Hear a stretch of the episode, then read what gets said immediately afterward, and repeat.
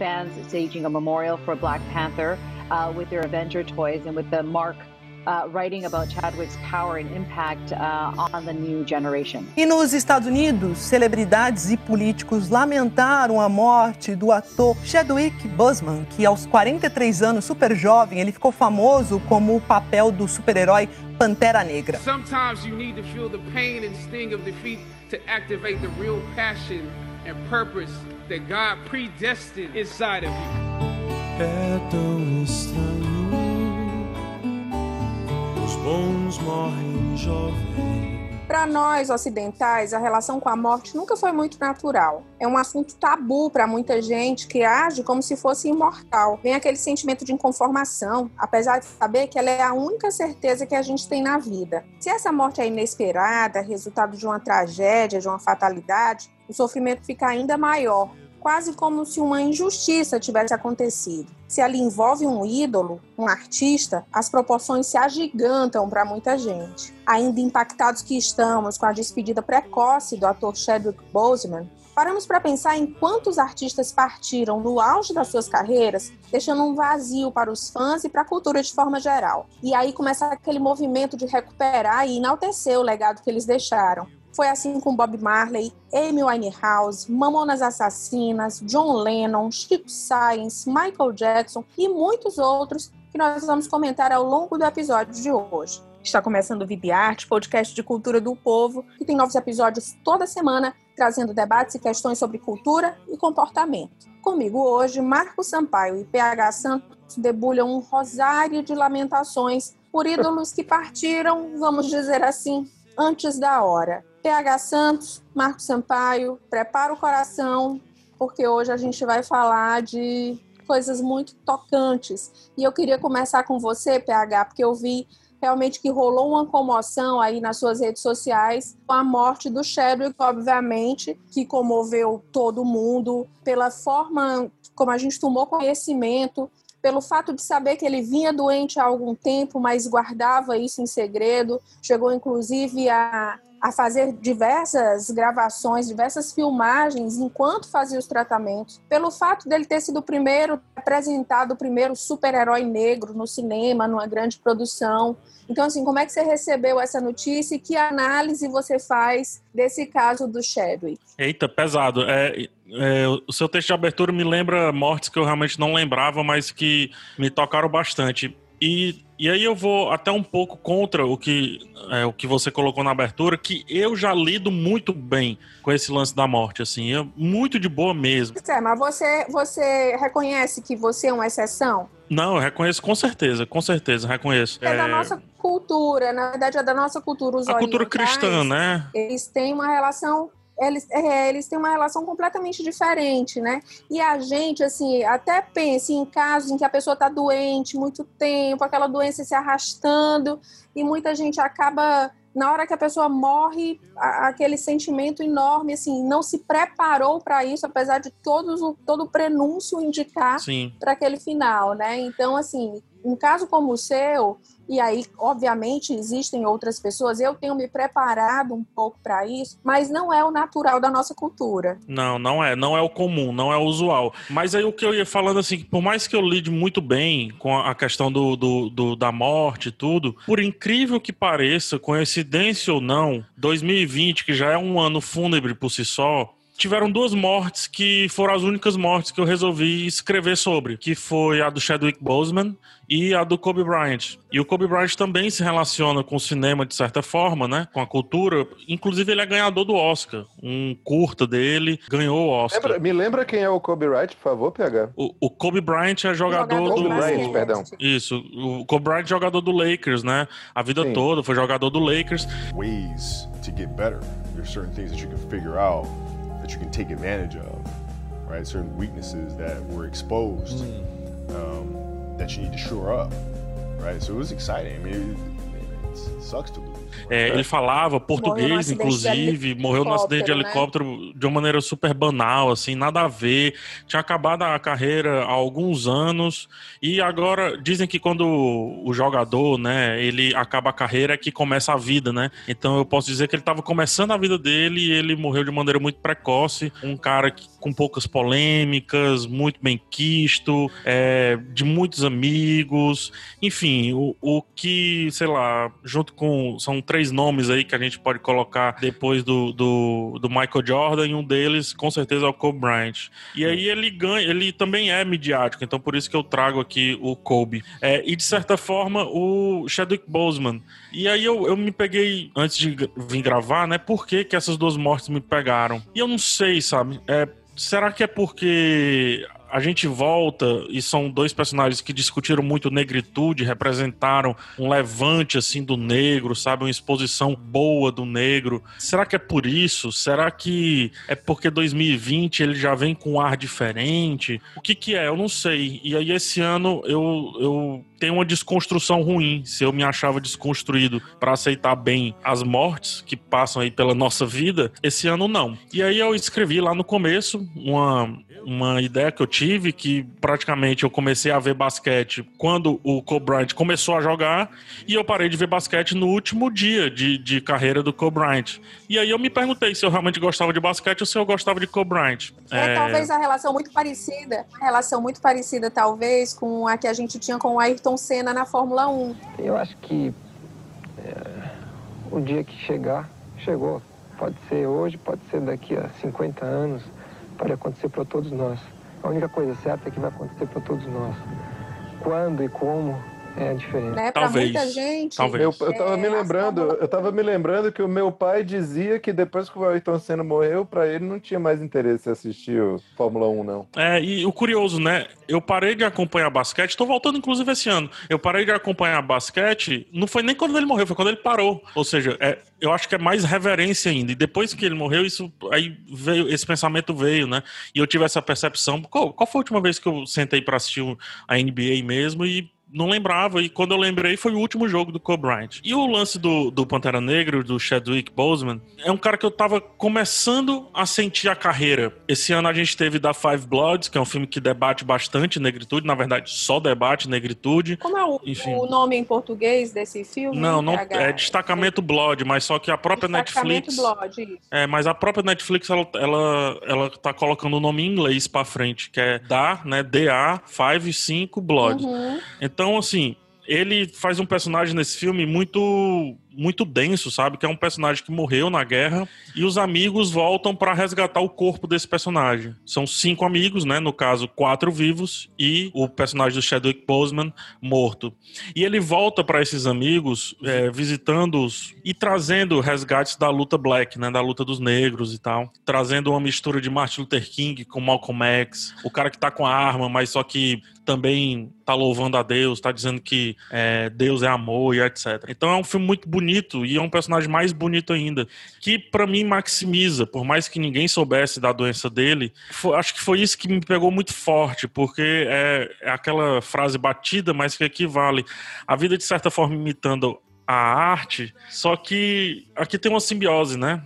É a vida imitando a arte, só que ele sabia que estava doente, um estágio avançado e ele se aceitou, aceitou esse papel, então o que é que tá imitando o quê? Tá entendendo? Uma confusão, e isso gerou uma confusão muito grande na minha cabeça, e vendo a comoção das pessoas, eu me lembrei do pré do pré do pré Pantera Negra, que eu achava que era um filme que ia pro cinema, né, era um personagem que ia pro cinema, ia ser massacrado. E não foi. E eu acho que, em partes, por conta do marketing que, que houve ao redor do filme, e um marketing nada agressivo, um marketing muito calmo, muito sereno, muito de boas. E é justamente a personalidade do próprio Chadwick Boseman. Então, por isso que eu acho que houve essa comoção, e por isso que em mim tocou como o Kobe que eu passei, sei lá, 20, 25 anos acompanhando, entendeu? Então, talvez seja isso, mas é muito difícil explicar, né? A gente também tá num, num luto constante todos os dias, então talvez, como a nossa energia tá um pouco mais para um lado fúnebre, uma morte assim acabe representando um todo, não sei, mas é por aí. E tá lá o meu texto, eu escrevi esse texto, que na verdade a carreira dele estava praticamente começando para os grandes holofotes, mas ele já tinha vivido Pantera Negra, ele deixa esse legado, mas também deixa o legado de ter vivido Jack Robinson, que é o primeiro, é o primeiro atleta negro do, a jogar no, no, time principal de beisebol nos Estados Unidos. Inclusive uma série recente que eu indiquei no episódio passado representa o, o, Jack Robinson, que é a Lovecraft Country, e por aí vai. Então, são, são tantos fatores, Cindy, que eu poderia passar assim, umas duas horas em, em um monólogo aqui. Vamos deixar o Marquinhos falar então um pouquinho, Marcos. É. Dessa, assim, eu sei que você é super fã de super-heróis, então imagino que uhum. se sentiu também diretamente tocado pela morte do Chadwick. É, mas assim, do, do desse hall de artistas, se a gente parar para pensar, que morreram antes do tempo, teve alguma morte que te marcou de forma muito significativa? Significativa? É um artista que você acompanhava uhum. e que foi tomado por um surto, assim, por um, por um luto, de fato. Fazendo, fazendo aqui meio que... Cara, o Michael Jackson foi uma grande uma surpresa, né? Porque ninguém estava esperando aquilo dali. But I, I, I just want to say that um, these will be my final show performances in London. This will be it. This is it. And when I say this is it, it really means this is it. E eu tava eu tinha poucos meses de O Povo e eu tava fazendo a minha primeira viagem pelo Povo. Eu tava lá no eu tava lá no Amazonas e foi muito engraçado porque eu tava numa mesa almoçando com o presidente da Coca-Cola. Imagina a cena. Eu, como presidente da Coca-Cola, eu não sabia que ia ter esse almoço como presidente da Coca-Cola. Aí eu, um iniciante, completamente inexperiente, me sento numa mesa, o presidente, aí o, o assessor chega e diz assim: pronto, o presidente está vindo. Eu digo, quem? O presidente da Coca-Cola. Aí pouco tempo depois chega para mim a notícia que o Michael Jackson morreu. Aí eu, eu, o presidente da Coca-Cola. E a notícia do Michael Jackson. Eu, não tinha o que perguntar. Eu olhei para ele e disse assim: você soube do que aconteceu com o Michael Jackson? Foi ridículo, foi ridículo para minha para minha vida de jornalista.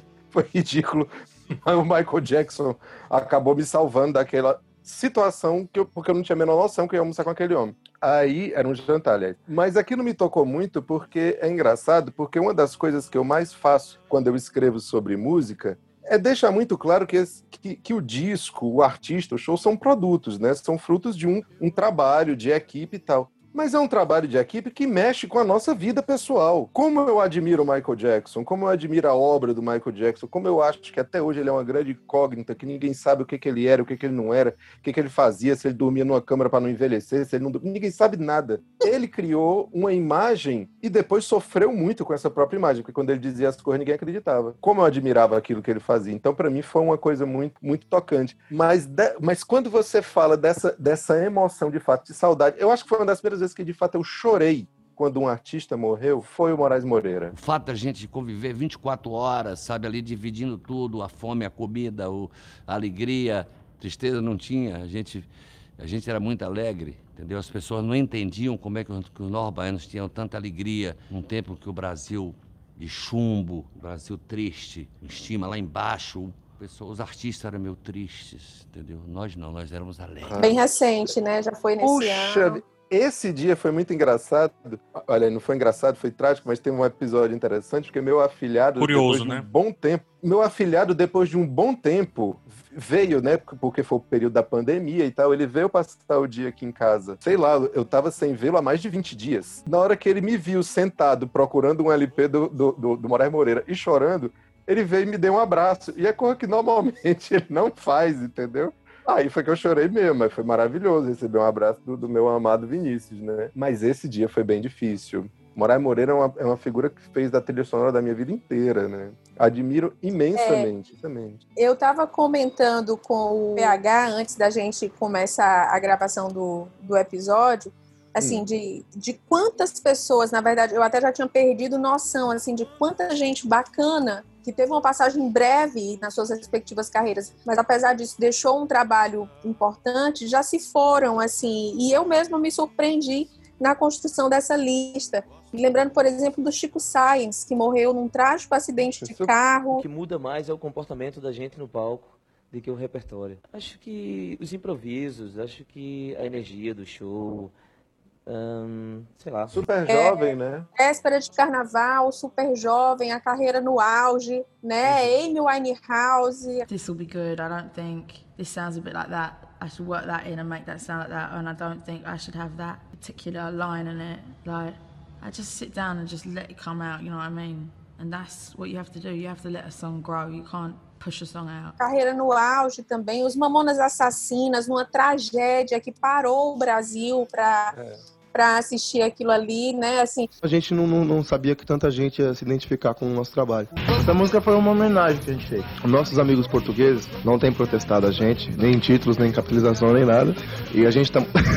E aí tem uma coisa que quanto mais trágica é a morte, assim, até abafa um pouco a discussão da qualidade do trabalho que aqueles artistas faziam, né? Mas você acaba meio que se apegando à história, ao sofrimento. Sim. Então, E, assim, é um fenômeno muito interessante que acontece associado a isso. É, e, mas tem, e tem um elemento aí nessa lista que você falou que, que ainda, que ainda é, é um pouco curioso, né, da gente se relacionar. A Amy Winehouse vivia o- o- um, um momento muito forte da carreira, talvez o auge, mas ela era uma certeza bomba de que relógio. aquilo dali era, a menos, a menos que, que acontecesse uma grande virada na vida pessoal dela, ela vinha, de fato, numa curva descendente em relação à saúde, à droga, sem um pingo de pudor de dizer isso a, to- a- a qualquer um, né? É, e quando a gente é- assiste o documentário, né, Marquinhos? Não sei se você, Isso, você teve o, o, o prazer ou o infeliz prazer de assistir. Aí você Já vê fica meio que. triste, né? Quando você Muito. vê, eu pelo menos fiquei numa bad danada quando eu assisti o documentário. Não, e, e aí com, o o Marquinhos falou que ela tava. Sim, ela tava num, num dos auges da carreira dela. Talvez ela tava indo para um segundo auge, pegando pela idade ali e tudo mais. É porque assim. Só que Ju- nunca ela houve o teria auge no background, né? ainda, né? Sim, no bastidor nunca houve o auge, né, Marquinhos? Não. É isso que o documentário mostra. E a gente aqui é, pulando, alegre com as músicas. Olha só que puta artista, mas no bastidor esse auge pra ela nunca houve. Não. É muito louco É. isso, né? É, eu sofria bullying, era depressiva. É uma história muito parecida, por exemplo, com a, com a Janis Joplin, né? Super jovem. Tá na turma dos 27 também, né? Gente Exatamente. Um artista super jovem, talvez, talvez viesse ainda um outro grande disco, né? Um outro grande momento. Então, não sei se era o auge. Agora, ela estava se afundando a olhos vistos. Diferente do Mamonas Assassinas, assim, no, não sei qual era a relação deles com drogas, mas eles não estavam nesse, nessa carga pesada de, de, de Não, cheirar fumar, foi- fazer o diabo na frente de todo mundo. Foi da noite pro dia e fim. É, literalmente, Foi. né? É. Fim e literal. É, e a, a, a Cid falou um negócio que esse lance da idade, né? Como. É porque pra. Para a carreira desse pessoal, é 27 anos, 26, 28, é nada, absolutamente nada.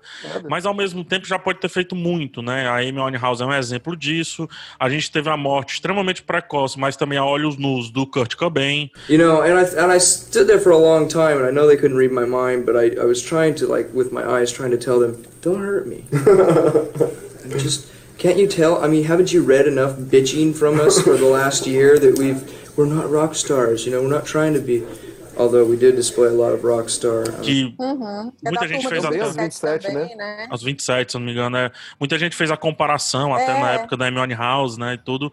Jim Morrison, 27 também, né? What we're testing down there is the um, issue of artistic freedom of expression, you know, and it it's a significant issue, and uh, the trial is very interesting. Também. Jimi Hendrix.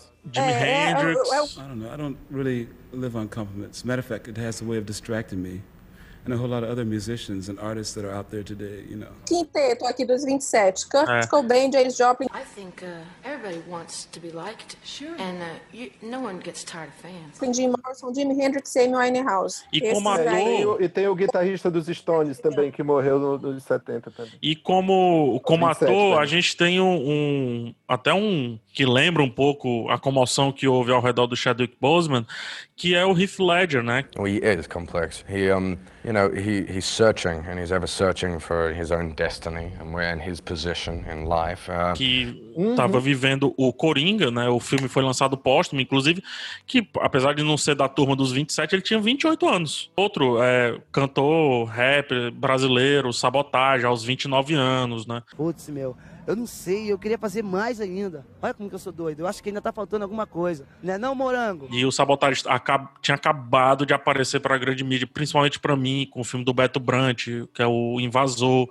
Ele tinha feito o filme, tinha feito também uma música que é muito boa a música. Bruce Lee, gente, se a gente pensar, Bruce Lee tinha 32 anos. Empty your mind. Be formed, shapeless, like water. Now you put water into a cup, it becomes the cup. You put water into a bottle, it becomes the bottle. You put it in a teapot, it becomes the teapot. Now water can flow or it can crash. Be water, my friend. Olha o 32, tanto de era filme que nada. esse cara fez, era nada. Era nada. E o filho, então? A weird question to me when people ask me about, you know, following in my father's footsteps. Because if by that you mean doing really excellent films and uh, doing the kind of work that my father did, doing that, that quality of work, that level of work, absolutely, you know, absolutely that's what I want to do. E o filho com 28, o Brandon Lee, né? Sim. Durante as filmagens do Corvo, um tiro acidental com, É. com algumas controvérsias em relação Até a hoje mal explicado, né? muito mal explicado. É. Mas, enfim, assim, o Brandon nem tanto, mas o Bruce Lee já tinha de fato uma, uma Carreira carreira, né, consolidada aos 32 anos. PH, qual era a idade do, do Chadwick? O Chadwick já tinha pra mais de 40, viu? É, né? 42 É. anos. É, Quanto? esse, essa, o, 42. O, o Chadwick, 42. O Chadwick foi interessante. Foi sexta-feira à noite. Eu tinha saído há muito pouco tempo do, do, do trabalho, do jornal. Tava, tava com uns amigos. E foi um choque. Porque, porque assim, a Cintia sabe bem, né? Que eu adoro filme de super-herói. E sabe o quanto eu fico no expectativa quando vai ter uma estreia de filme de super-herói. Essa sequência da Marvel, essa sequência mais recente de filmes da Marvel, né? Que conta essa novelinha, esses 10 anos, tem uma, um- uma simbologia especial pra mim, porque assim, cara, eu adolescente nunca imaginei que algum dia na minha vida eu fosse ver um filme dos Vingadores. E era o quadrinho que eu mais lia, era Vingadores. Eu era, foi por onde eu comecei a ler quadrinhos. Então assim, aquilo pra mim era impossível. Eu com 12 anos, eu com 12 anos jamais imaginei que algum dia eu fosse ver um filme dos Vingadores na proporção que é aqueles lá do Thanos. Jamais, jamais, jamais que imaginei que fosse ver um negócio daquele. E quando eles aconteceram, não era somente o filme pelo filme. Os filmes tinham toda uma preocupação, como essa história do, do, do filme do Pantera Negra, só ter atores negros, de ter uma representatividade. de Ter Não uma só atores, a produção, A é, produção direção do Ryan inteira. Coogler, é, a- a- o... próprio texto do filme final que pega um cenas, vilão né? e transforma no- numa espécie também de herói, né? Tem muita É. coisa, né? A cena, a cena que tem, tem vários videozinhos desses, desses atores, né, do que faz o Homem de Ferro, o que faz o, o, o Chris Evans, que faz o, o Capitão América, visitando escolas, visitando hospitais. Então, era mais do que interpretar um super-herói, era você, era fazer uma geração acreditar em super-herói, sabe? Sim. E Não uma é essa, prova não é disso essa foi coisa toda brega. Não é essa coisa brega do brasileiro né? de esperar um salvador da pátria. Era não, era, era simbologia. Mercado, claro. Mas também essa simbologia, essa importância da representatividade. Né? É, n- assim, não é de se estranhar, a partir disso que o Marcos está colocando, a série de homenagens né, que foram rendidas ao Chadwick com a notícia da morte dele, de- do- dos mais diferentes segmentos, assim, no campo de futebol, na quadra de basquete, na apresentadora do telejornal. É isso, Wakanda Forever. Todos, é, no- no- na Fórmula 1, todos reverenciando, né? a- o símbolo, na verdade, que se tornou o Chadwick pessoa a partir do personagem que ele, que ele conseguiu encarnar. Eu achei isso muito interessante, muito bonito. É, que o- outra coisa que me, me, me faz pensar é, são, você falou o símbolo, né? Então vamos voltar um passinho ali no, no lance da semiótica que o Marquinhos adora, mas. Ai, gente, mas eu não entendo, não. Então, deixa eu dar meus vacila aqui. vamos falar dos signos, né? Porque eu acho que os signos, não no sentido astrológico, gente, pelo amor de Deus, o signo no sentido de, simbo- é, de simbologia,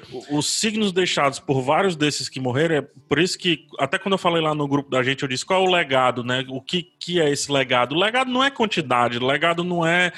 É, simplesmente pode ser uma números, né? frase, não, não é número, não é. Inclusive, não necessariamente é qualidade, né? Uhum. Mas enfim, legado é uma, uma marca que se deixa, é um signo que se deixa.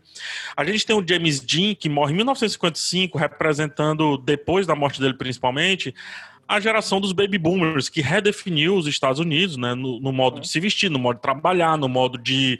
O, o sonho americano é redefinido, é, tudo é redefinido ali na década de 50. O baby, os baby boomers, aquela geração ali que é tanta gente que as pessoas não precisam trabalhar mais cedo. E o James Dean, a- o cabelo aqui pro lado, jogado, sabe? Depois, né, é, vieram vários atores e também vários. Enfim, a sociedade abraçou isso. E o James Dean é o primeiro Oscar, se eu não me engano. Me corrija se eu estiver errado, o Hildon entra aí se eu estiver errado. Mas se eu não me engano, Vidas Amargas, Amargas, a indicação dele como melhor ator é a primeira indicação póstuma do Oscar, se eu não me engano. É, só pra você ver como é, de certa forma, marcante. Sim. Ele era muito novo. Sim, você tem razão. Se tornou o primeiro ator a receber uma indicação póstuma ao Oscar de melhor ator. E continua sendo o único ator a ter duas indicações póstumas por atuação. Pronto, é de 55 o filme, por isso que, que eu fiz essa relação. Então, é, a gente tem aí o, o James Dean, anos depois, principalmente nesse momento que está efervescente a, a, a disputa racial de novo, né, que não deveria ser disputa, o, o, o nosso querido Chadwick Boseman também deixa vários signos, deixa, é, deixa o- as duas mãos aqui em forma de X no, no corpo, que é dos quadrinhos, deixa é, um sotaque. Gente, para um americano ver um, um- um filme inteiro, sabe, com um sotaque que não é inglês, sabe, um sotaque difícil de definir. É muito difícil para um americano ver isso, e ainda mais dar bilhão. Então ele deixa esse signo também, deixa o signo, como eu disse, de um cara que faz uma luta calma, uma luta tranquila, né, um cara que representa meio que os dois lados ali da, da luta dos direitos é, é, iguais, né, por igualdade social nos Estados Unidos. Então acho que são esses signos, como por exemplo o, o- outros também acabam deixando. é, e aí, signos até que às vezes não são tão felizes. A gente pega, por exemplo, o personagens como o Belchior e como o, o Sergei, que eu estava pesquisando antes. O Belchior não, não, termi- não terminou a vida dele em alta. Né? Pelo contrário, a alta, uma nova alta veio pós-morte, né? Ele virou um símbolo que é muito importante. surgimento de novos letristas, novos intérpretes, novos compositores, novos instrumentistas que dão continuidade a esse esforço criativo. E o Sergei não terminou a vida dele em alta, e eu tava pesquisando, até trouxe esse personagem para que o Marquinhos falasse sobre, porque eu não sei nada sobre o Sergei, além das entrevistas, porém eu sei quem é o Sergei, e se a gente falar, todo mundo aqui vai saber quem é o Sergei. E mesmo assim eu não sei quem é o Sergei, que símbolo é esse, entendeu? né? Eu sou um rocker hippie muito doido de muito tempo, distraindo as multidões há 45 anos. Freedom! Eu quero a minha liberdade. Então é, é- Eu é tive mais ou menos isso que eu queria tive o trazer. prazer de conversar com o Serguei. Tive o prazer de passar uma manhã com o Serguei fazendo as páginas azuis. Que figura maravilhosa, sabe? Um bem mais ajuizado do que se imagina. Super doce, super gente boa, super astral, sabe? Ele veio fazer um show em Fortaleza, eu conversei com ele. Que figura Quem era o. Sergei, Marquinhos? Cara, o Sergei é assim, ele, ele era um cara, não me falha a memória, ele era um filho de militar, e ele tinha um trânsito com, com, com os Estados Unidos, com Inglaterra e tal, ele, ele ia assim, e um belo momento ele conheceu o rock and roll e se apaixonou. Ele foi para Londres, ficou um tempo lá, assistiu muita coisa, New York Dolls, assistiu Londres e, e- Estados Unidos, ele e ele viu nascer essa essa essa geração de ouro do rock, né? 60, 70. E ele até se engraçou, fez também, gravou alguma coisa. Agora, de fato, ele nunca foi um grande cantor de rock. Ele Marcos, um ele era, um- ele era filho de um executivo da IBM. executivo, né? Era, eu sei, eu sabia muito bem que ele era filho de, de, de, alguém com posses. Então ele, ele teve condições de assistir essas coisas. Essa história de que ele namorou a, a, a, a Janis Joplin, ele mesmo disse, isso não é verdade. Ele até quis, ele conheceu a Janis Joplin, ele gostava dela, mas ela era doida demais. Ele era doido demais também. Então, assim, não existiu um amor, existiu o trânsito, existiu. Se conheceram, ele, ele, ele, ele foi para os Estados Unidos, onde ele onde ficou com ela um tempo. Depois ela veio para cá passar um carnaval, ficou com ele de novo, ficou circulando, ficou passeando tal. Ele, ele era mesmo cicerone dela aqui também. Mas ele mesmo diz que não- ela não queria relacionamento, não queria nada. E ele chegou, quando ela veio para o Brasil, ele chegou a dizer que ela tinha que dar um tempo na droga, porque senão ela ia se lascar, ela ia morrer. Que ela estava exagerando demais. O lance dela era heroína, né? Que é pesadaço, né? Pesadaço, é. É. Que tirou Deixa eu muito só aí, ler. tirou. Deixa eu só ler É. uma coisa que tem aqui na Wikipedia sobre Ah. esse caso é, Sergei Janis Joplin. Diz: Sergei, em 1969, esteve no famoso Festival de Woodstock e no Isso. final do mesmo ano, o cantor, que era pansexual, afirmou Isso. ter mantido um relacionamento afetivo com a cantora americana Janis Joplin em Long Island. Essa suposta relação foi um dos motivos pelo qual ele ficou conhecido, mas o cantor entra em contradições cronológicas em suas entrevistas e não há como confirmar, uma vez que a própria cantora morreu em 1970. Pois é, ele, ele diz isso. Aí quando, quando ele, ele, ele falou isso, que ela tinha que dar um tempo nas drogas, ela dizia pra ele assim: Sergei, não me bote suas correntes. Era o que ela dizia. Não me bote suas correntes. Ela não estava afim. Não, não, não venha querer me dizer o que, é que eu faço, não, eu vou fazer. E ele lamentou muito, mas ela voltou lá pra ondinha dela e ele acabou morrendo. E outra coisa que ele me revelou, ele nunca transou com árvore. Isso é importante. Ele sentiu Ele vontade. Isso aí ele- Não, eu já vi ele não, dizer. foi isso. Ele me contou a história, a história faz sentido, mas ele falou que isso não é a história. Então a gente não vai é deixar para um outro, a gente vai deixar no, no- no suspense aí. É, a mas gente eu podia fazer, não é inclusive, um, um episódio só sobre o Sergei, porque eu tô lendo aqui coisas curiosíssimas sobre Não, ele. muito bom, é muito bom. É Inclusive, é um- numa apresentação dele no programa do Flávio Cavalcante, que eu não consigo imaginar o Sergei no programa do Flávio Cavalcante. Assim, parece uma coisa incompatível. Então, Só que- pois é, e- só que ele, ele circulava tanto que, na verdade, ele criou essa aura dele de roqueiro, mas a produção é desconhecida, assim. Na verdade, assim, mais do que um artista, ele era um personagem, né, Um Marcos? Pra personagem. gente interpretar assim, né? Talvez, É. PH, Sérgio, Sérgio Bustamante. o Walter Mercado, né, que a gente falou Eu ia também puxar, eu ia da- puxar da agora. gravação. O Walter Mercado, para quem não lembra, é o Liga Já. A Era de Aquário traz um universo de oportunidades para você abrir as portas para um futuro mais próspero e feliz. Ligue já. né? Que talvez, talvez, um dos primeiros é, astrólogos pop, vou chamar assim, que apareceram na mídia. Gente, o Walter Mercado, é, ele é porto-riquenho, só que ele dominou ali o sul dos Estados Unidos, a, a Flórida e tudo. Ele dominou a comunidade espanhola dos Estados Unidos. Ele ultrapassou barreiras, vindo, inclusive o Liga já vindo para o Brasil de maneira até um pouco pasteurizada, assim, enlatada, digamos assim. É, mesmo ele não tendo, não falando português e tudo, e ele, falando dos signos, né? Ele deixa todos os signos que agora que estão sendo desconstruídos pelos astrólogos que apareciam na mídia. Agora que existe uma nova geração desses astrólogos e tudo, que é cara limpa, stand-up, digamos assim. Só que antes tinha que se vestir, tinha que colocar vários, né, vários apetrechos, anéis, colares, roupas e tudo. E tudo isso vem do Volta Mercado. Ele é o arquétipo do astrólogo da TV.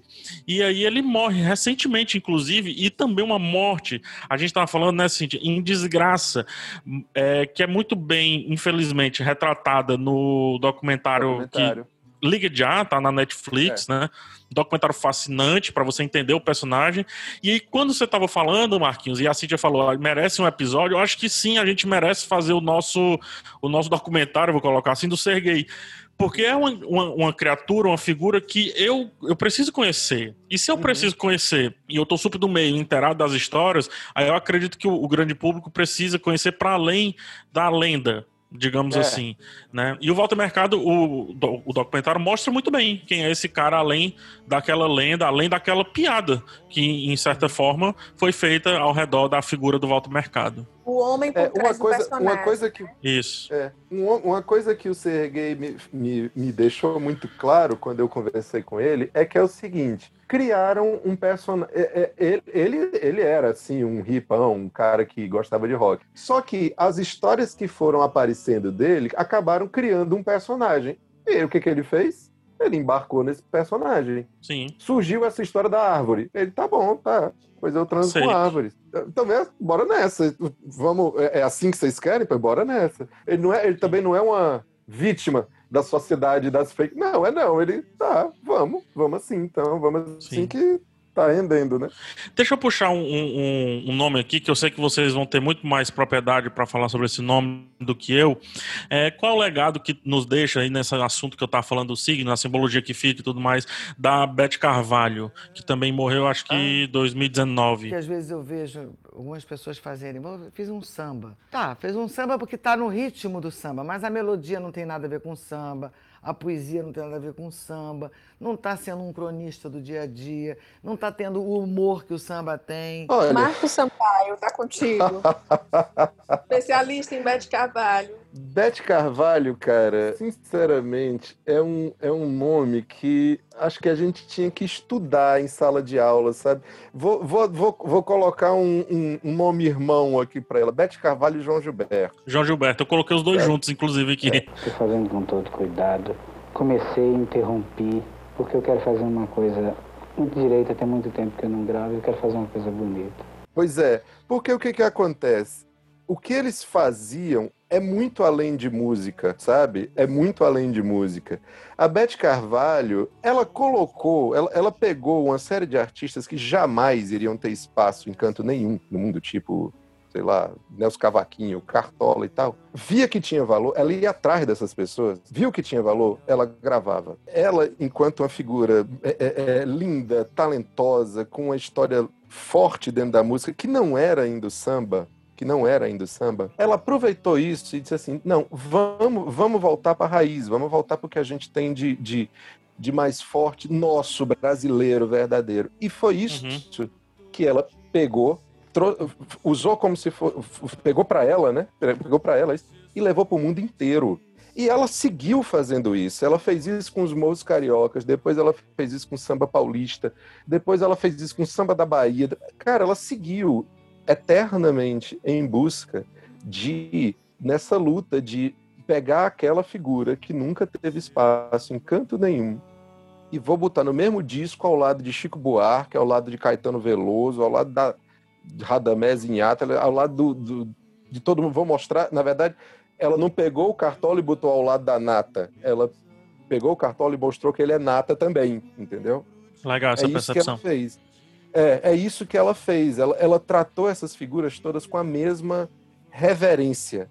É a mesma reverência. E tinha uma outra coisa interessantíssima. Eu também tive a oportunidade de conhecer a Beth Carvalho a força política que ela tinha. Assim, ela, ela, ela, ela, ela foi bastante popular, ela tem sucessos populares, sucessos que tocaram no rádio e tudo mais, mas ela, não era isso, isso não era o fim.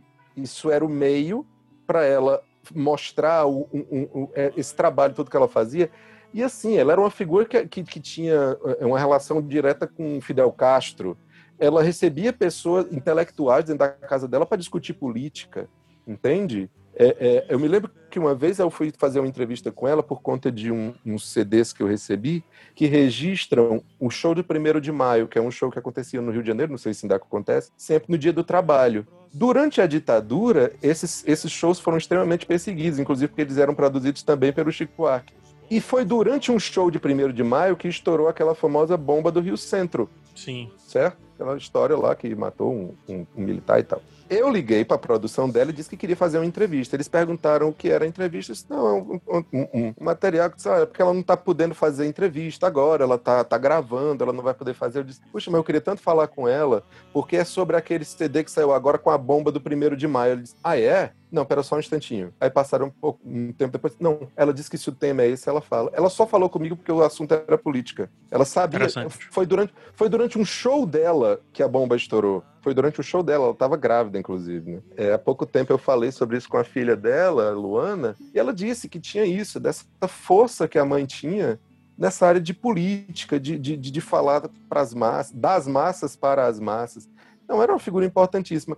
O João não tinha essa mesma coisa da política. O João era o som em seu estado máximo absoluto de beleza, que ele perseguia isso eternamente. E como eu disse no dia da morte dele, ele nunca achou, mas ele, se ele tivesse vivo até hoje, ele ia continuar procurando e procurando e procurando esse som absoluto de beleza. É impressionante. O, o, o, a, o João Gilberto é a nossa grande estrela fora do Brasil indiscutivelmente quando se fala de música. Então eu queria, já que tá grande, desculpa roubar o teu host, viu, o, o, o Cíntia, mas é porque você falou música, falou política, e aí Uhum. a gente tá falando desse assunto mais fúnebre e tudo. É Liz Regina, que também nos deixa, assim, o sinônimo de imbecilidade. Os homens fizeram bastante a cabeça da gente nesse sentido. Então, se você tivesse alguma sustância, você tinha que ser o mais, como é que eu vou explicar, o mais parede possível, né? Não, a gente até fazia uma certa questão de ser o mais parecida com eles para ser aceita por eles, É. entendeu? Para não ficar no cantinho qual um bibelô.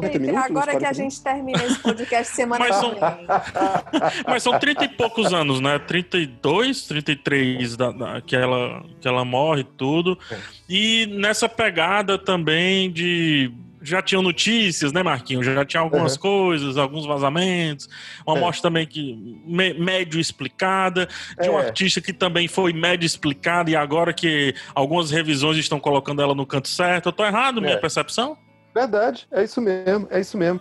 É, a, a Elise já tinha esse lance do, do, do, de ser a pessoa que pegou a bossa nova e quebrou no meio, né? Porque ela não queria aquela voz Nara Leão, aquela coisa contida. Ela, ela era da explosão. É outra que morreu com 36 anos de idade, gente. É muito pouco. 36, 36. 36. Eu falei 33, é 36, desculpa. 36, 36 anos. É muito pouco. Mas ela deixou um legado enorme, primeiro, pela imensa qualidade do repertório que ela escolhia. Não só ela, claro, ela tinha os produtores ao lado dela, no- mas, mas assim, o repertório que ela gravou, para ser mais preciso. É, É, mas a voz é dela, né? Na- A voz, A voz é 100% É dela. dela. Inclusive tem uma, uma história, não sei se... Bom, mas, mas isso é o que se sabe da obra dela, né? É que tudo que você ouve nos discos é gravado de primeira. Opa! Tudo. O que que ela fazia? Ela ia com a banda, passava uma vez, passava duas, ok, beleza, tá ok, beleza. Vamos gravar. Primeira. Porque ela dizia que o que valia era aquela, aquela emoção primal. E acho que foi muito isso que acabou matando ela, né? Essa emoção, um- aquele vulcão de emoção incontrolável o tempo Todos todo. os poros. É, era difícil controlar aquilo, no- principalmente no período que o Brasil vivia, Sim. né? E ela era isso, ela, ela tirou, ela pegou aquela, aquele canto bossa nova contido, elegante, cool, e disse, não, cara, porra, não é dessa. Vamos aos gritos.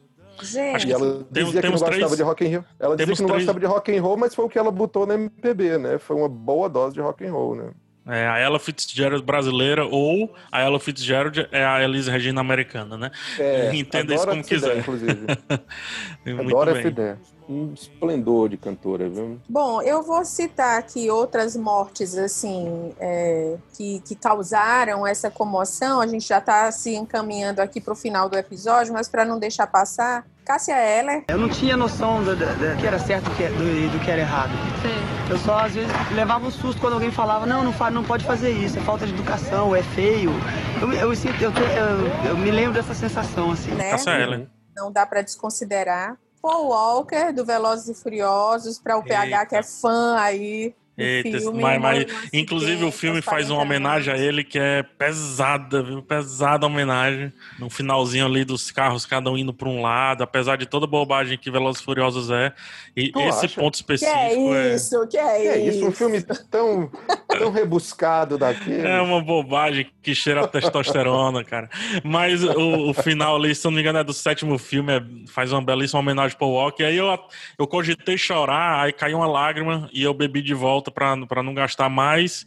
Pegou firme. Aí tu lembrou que aquele filme é um filme, de- uma explosão de testosterona, não posso chorar desse. Eu não posso chorar, um crítico não pode chorar. E Homem não botei a chora, língua homem não aqui, chora. isso, botei a língua de fora, recolhi a lágrima e guardei de novo no meu peito. Indo Eu posso mais uns anos pra... Ai, meu Deus. Mexeu na testosterona dos rapazes. Não, era porque Cíntia Medeiros, eu acho que você não falou qual foi a sua morte mais tocante. Eita, gente, eu choro por tudo. Eu choro, Vai apaixonar, ter- inclusive. Eu, eu chorei até na morte do Gabriel Diniz, o cantor lá da Jennifer, porque foi uma tragédia horrível, um acidente de avião. E eu que detestava a música, já me vi ali profundamente tocada pela morte do rapaz. Olha, eu acho que uma morte que me tocou muito foi a do Ayrton Senna, muito Hum. mesmo. A da Cássia Eller, porque aconteceu num momento assim muito particular. Eu tava, se eu, se eu não me engano, ela morreu véspera de Réveillon. Foi algo assim, viu? É, Foi, e eu foi. estava em Jericoacoara, era a primeira vez que eu ia para Jericoacoara, uma atmosfera super festiva, com uma turma de amigos e tal, e, e a notícia da morte da Cássia Eller calou Jericoacoara naquele ano. É sabe? 29 Então, de dezembro, exatamente. Foi muito marcante, assim. É, eu acho que, que essa, talvez da Cássia Eller, foi uma, uma coisa que tenha me tocado profundamente. E a da Bibi Ferreira, que não foi uma morte que está no campo dessas inesperadas, como a gente está falando aqui. Não queria nada da vida, só queria viver. Com o tempo eu fui chegando a um ponto de observar, de ouvir a palavra como um dom divino. E me apaixonei. Mas tinha acontecido uma situação interessante que eu tinha feito páginas azuis com a Bibi Ferreira, acho que um ano antes da morte dela, né? E foi uma foi um momento muito lindo, conversa com ela, porque antes da conversa, ainda na marcação com a assessoria, é, se colocou aquela série de dificuldades. Olha, só tem tantos minutos, não pode falar disso, não pode falar daquilo. É, que, que, normalmente acontece em torno desses mitos, né? Vamos, vamos dizer assim. Uhum. E quando eu comecei a conversar com a Bibi. Que dá uma vontade danada de falar, né? Quando chega e aí na hora. foi justamente né? o que aconteceu, porque assim, eu encontrei uma mulher tão disponível e tão à vontade que a nossa conversa durou 35 minutos. Se eu não me engano, o prazo inicial eram de seis minutos. Eu era a última das jornalistas a entrar na sala e talvez por isso. E isso é, é uma técnica, viu? Você é muito mal. dessa vantagem. Saí de lá dando um abraço apertado na dona Bibi, como eu chamei, e ganhando um beijo na testa dela. E foi até a Tatiana Fortes, era a fotógrafa que estava comigo nesse momento, e ela captou exatamente a Bibi Ferreira beijando a minha testa, eu assim, ajoelhada ao pé da acocorada ao pé da cadeira onde ela estava sentada, e é uma cena linda. E assim, quando a, a Bibi Ferreira morreu, eu parecia que tinha perdido uma pessoa muito próxima. Engraçado como como acontecem assim essas relações, né? Eu, eu encontrei uma mulher belíssima, enorme.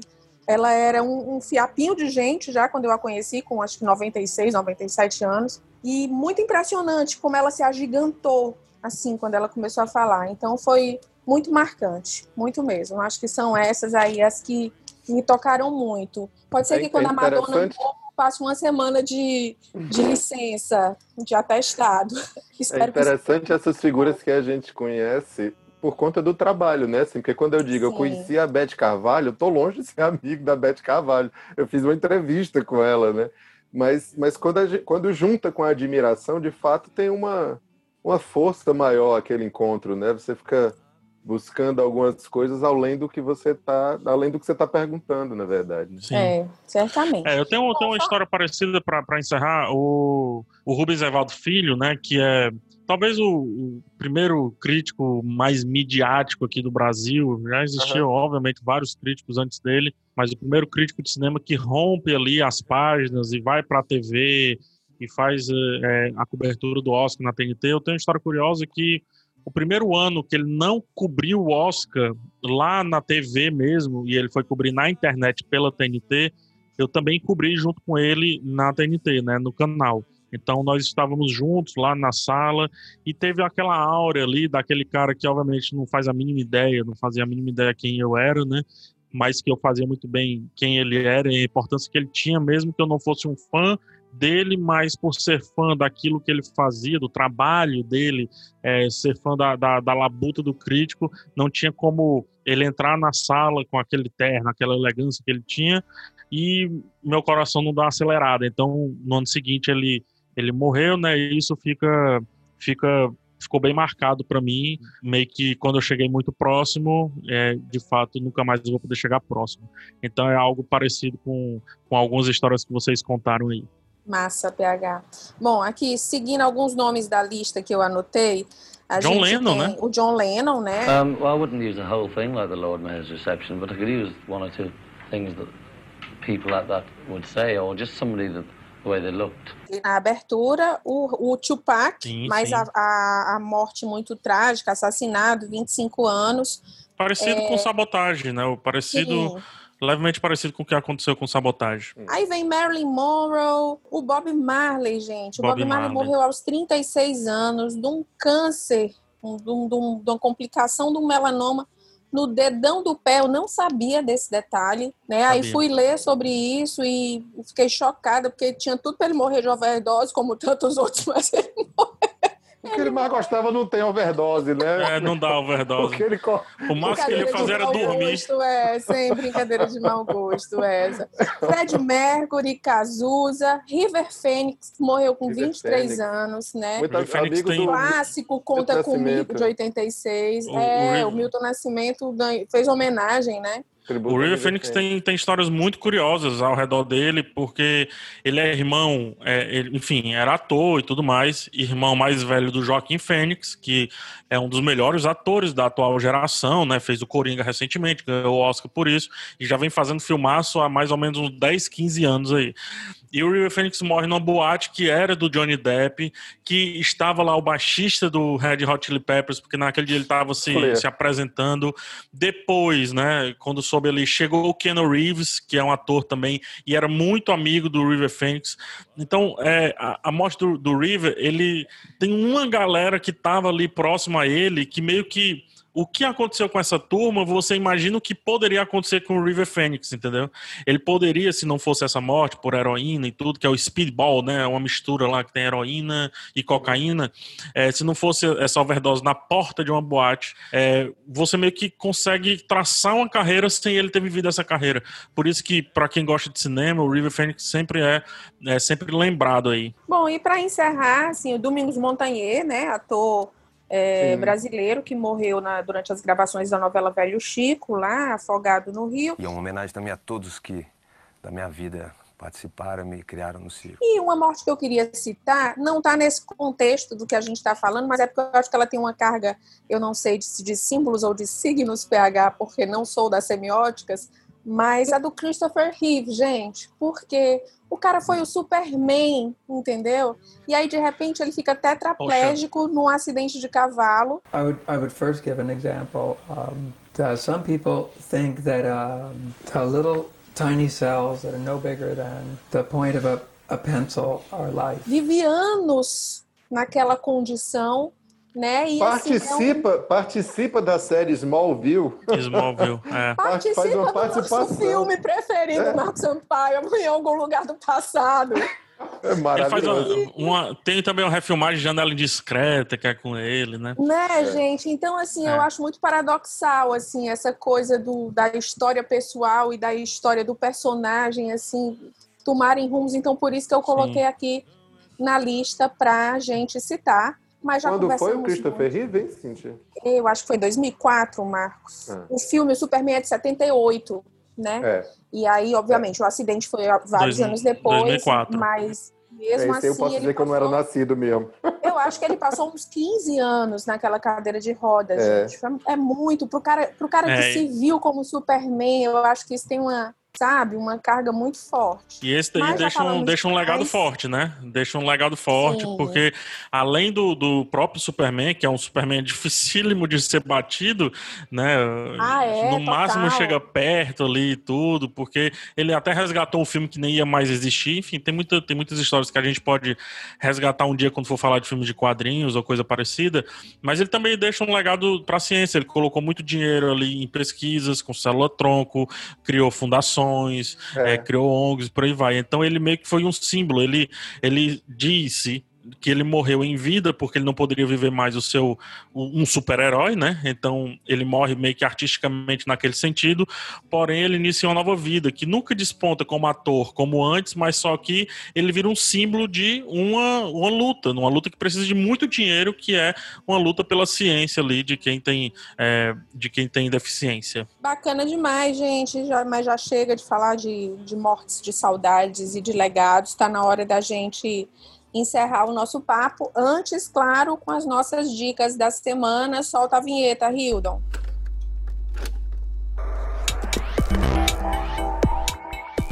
Poucas e boas. Bom, posso começar dando a minha? Os cavalheiros pode permitem? Pô, que sou eu Então- para permitir? Vamos lá. A minha dica do Poucas e Boas de hoje é para que vocês assistam o vídeo da live dos Paralamas do Sucesso, que na verdade aconteceu sábado passado, mas que está disponível no canal dos Paralamas no YouTube. Alô, galera. Eu estou na minha casa. Espero que todo mundo esteja na sua própria casa também. E vamos batalhando, vamos lutando. E para dar um pouco mais de estímulo, uma, uma trilha sonora razoável e animadora para a batalha de cada um de vocês, eu gostaria de cantar uma série de canções que são minhas. Acho que dentro desse contexto, Herbert Viana escapou por muito pouco de estar nesse hall de homenagens aqui que a gente está fazendo, né? É, e segue aí ativo e trabalhando e, e é bacana porque essa live ela, ela volta para os clássicos do Paralama, né? O Paralama está no, no auge da minha, da minha juventude, assim, era realmente o que a gente cantava, então é muito massa de assistir, tomando uma cervejinha, curtindo, cantando. É assim, foi, foi um momento muito bacana de assistir e eu indico para quem curtir Paralamas, obviamente, que dê uma conferida nessa live aí dos meninos cantando as músicas do meu tempo. Eu adoraria dizer o mesmo, Cintia, mas. É, mas você é muito jovem. É muito jovem. Tomara que você não morra tão jovem assim. Que é isso? Gente, por falar em morte, os nossos Por ouvintes podem estar se perguntando onde anda Renato Arbeiro. Não, ele não morreu. Ele tá muito bem, obrigado. Hoje ele está ótimo, super atarefado, produtividade altíssima e não conseguiu estar aqui com a gente hoje. Tá mais vivo do que nunca. vivíssimo. Marcos Sampaio, sua dica. Olha, é, eu vou indicar um filme chamado Astronauta Tupi. O Astronauta Tupi, né, o disco é uma surpresa pra gente. Ele chega muito surpreendentemente. que é um documentário sobre o Pedro Luiz, que é um compositor carioca, fundador do Monobloco, da banda Pedro Luiz e a Parede.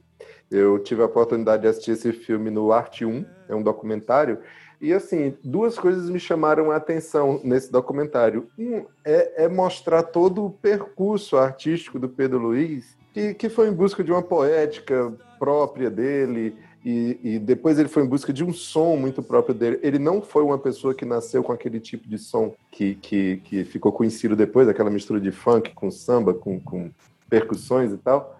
Ele já teve banda de punk, por exemplo, já teve banda de rock. E, mas ele sempre teve essa busca por alguma coisa com a cara dele, com uma, uma coisa mais carioca. E é, isso, é, esse, esse percurso é muito bem mostrado no filme. E a outra coisa é que o filme não endeusa, não transforma ele no grande porta-voz da geração. Não, mostra um compositor é, é, ascendente de respeito, um compositor muito talentoso que de fato Pedro Luiz é. Então o nome do filme é, é Astronauta Tupi, falando sobre a história do, do Pedro Luiz, Pedro Luiz e a parede, monobloco e tudo mais. Massa. PH Santos. Ah, eu vou indicar um, um filme de 5 minutos e 22 segundos.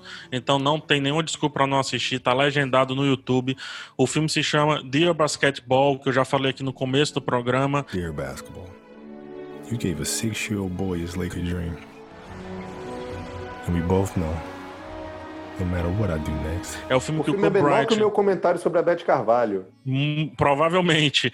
É, Mas é o filme que fez o Kobe Bryant ganhar o Oscar, como se ele já não tivesse ganho muita coisa em vida. Ele vai, em, em vida ainda, ganha o Oscar também com um curta, um curta animação que o texto é dele, né? O roteiro é dele, porque é justamente o texto de despedida dele do basquete. Então ele revisita a carreira dele é, com as memórias dele nesse texto, tudo acompanhado ali de uma animação muito linda, que é uma animação toda em RAF, ou seja, não é uma animação terminada, então fica uma estilização maravilhosa. É, quando, quando fala assim, é uma animação não concluída, isso dá outros contornos, quando você vê uma vida que também não foi necessariamente concluída, que tinha muito para ser vivida ainda, sabe? É, quando a arte cresce, como eu gosto de dizer. E aí esse documentário Dia Basketball, coloca no YouTube, tem legendado, é de 2017, ganhou o Oscar em 2018, e o Kobe nos deixa 2020, e tá aí para conhecer um pouco mais aí dessa vida que essa eu acompanhei de ponta a ponta, infelizmente. Beleza, rapazes. Vamos terminar o papo por aqui. Para quem nos escuta, Eu lembro, não esqueça de acompanhar o Vídeo Arte nas nossas várias plataformas, no Caderno Impresso, no portal Povo Online, no Instagram, arroba Videarte o Povo. Anota aí, vai lá, segue a gente, curte. Tem também na Rádio Povo CBN, nas manhãs de sábado, com o programa Videarte. E no Povo Mais, a plataforma multi-streaming de jornalismo e cultura do Povo. Lá você encontra notícias, reportagens especiais, documentários, séries, podcasts como o nosso, livros, programas ao vivo e cursos. O Povo Mais é muito mais conteúdo para você. Por hoje é só. Obrigada, Marquinhos. Obrigada, PH. Renato AB, saudades. Volte. Saudade, volte. SDDS. E... SDDS é. Ele tá jovem mesmo, viu, Cindy? Muito jovem. Muito jovem, muito jovem. Então, até semana que vem. Toda semana tem um episódio novo para você. Produção de Cíntia Medeiros, participação excepcionalíssima de Marcos Sampaio PH Santos, Renato AB, edição de Hildon Oliver. Um beijo, pessoal. Foi massa o papo. Beijo. Até. Tchau, tchau.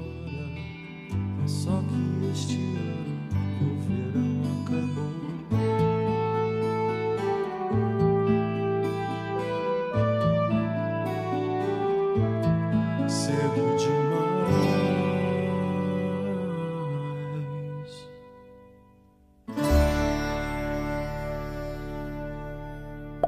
Esse podcast foi editado por Hildon Oliver. Arroba Hildon Oliver no Instagram.